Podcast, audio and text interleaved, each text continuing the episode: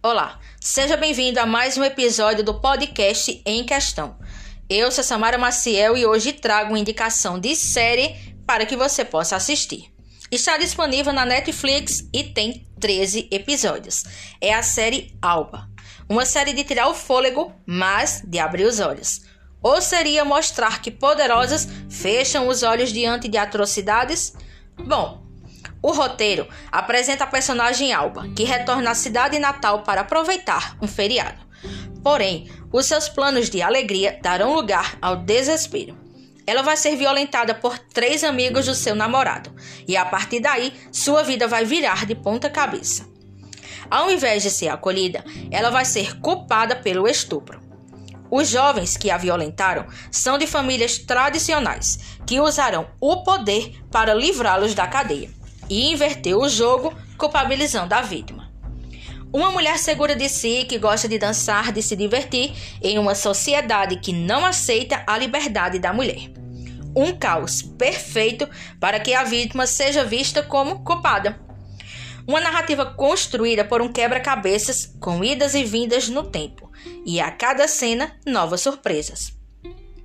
Alba é uma série forte que mostra o quão suja a sociedade é e que poderosos se utilizam do dinheiro e das influências para manipular fatos, e que a vítima, principalmente se for mulher, sempre será culpabilizada.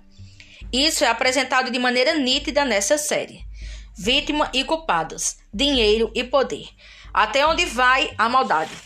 Um final surpreendente, mas que você só vai descobrir se assistir à série.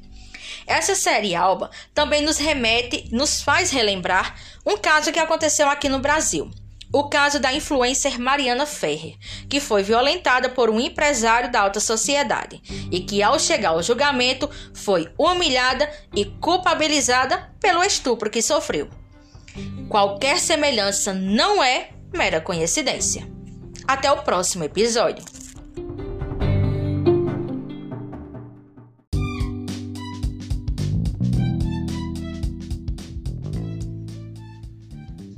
Olá, seja bem-vindo a mais um episódio do podcast Em Questão. Eu sou a jornalista Samara Maciel e hoje abordo um tema que particularmente eu adoro: o rádio. Isso mesmo, neste ano de 2022, o rádio completa 100 anos e cá entre nós, ele ainda é um dos mais queridos na área da comunicação. 100 anos do rádio no Brasil. No último dia 7 de setembro, o rádio completou um século de chegada no território nacional. O rádio é, com toda certeza, um marco na área da comunicação social e até hoje continua sendo o veículo com maior alcance em todo o território brasileiro. O rádio é versátil, não sai de moda e sempre se enquadra nas novas tecnologias, o que é maravilhoso. Ah, o rádio, quão misterioso ele também pode ser. Isso mesmo. Nem todos, atualmente, podem acompanhar o noticiário radiofônico através da internet, o que possibilita não apenas escutar a voz, mas também ver imagens em tempo real. Sendo assim, esse público fica apenas com as vozes dos locutores ou locutoras, imaginando como eles devem ser. Isso é fantástico. A forma como a voz que sai do aparelho rádio mexe com a nossa imaginação.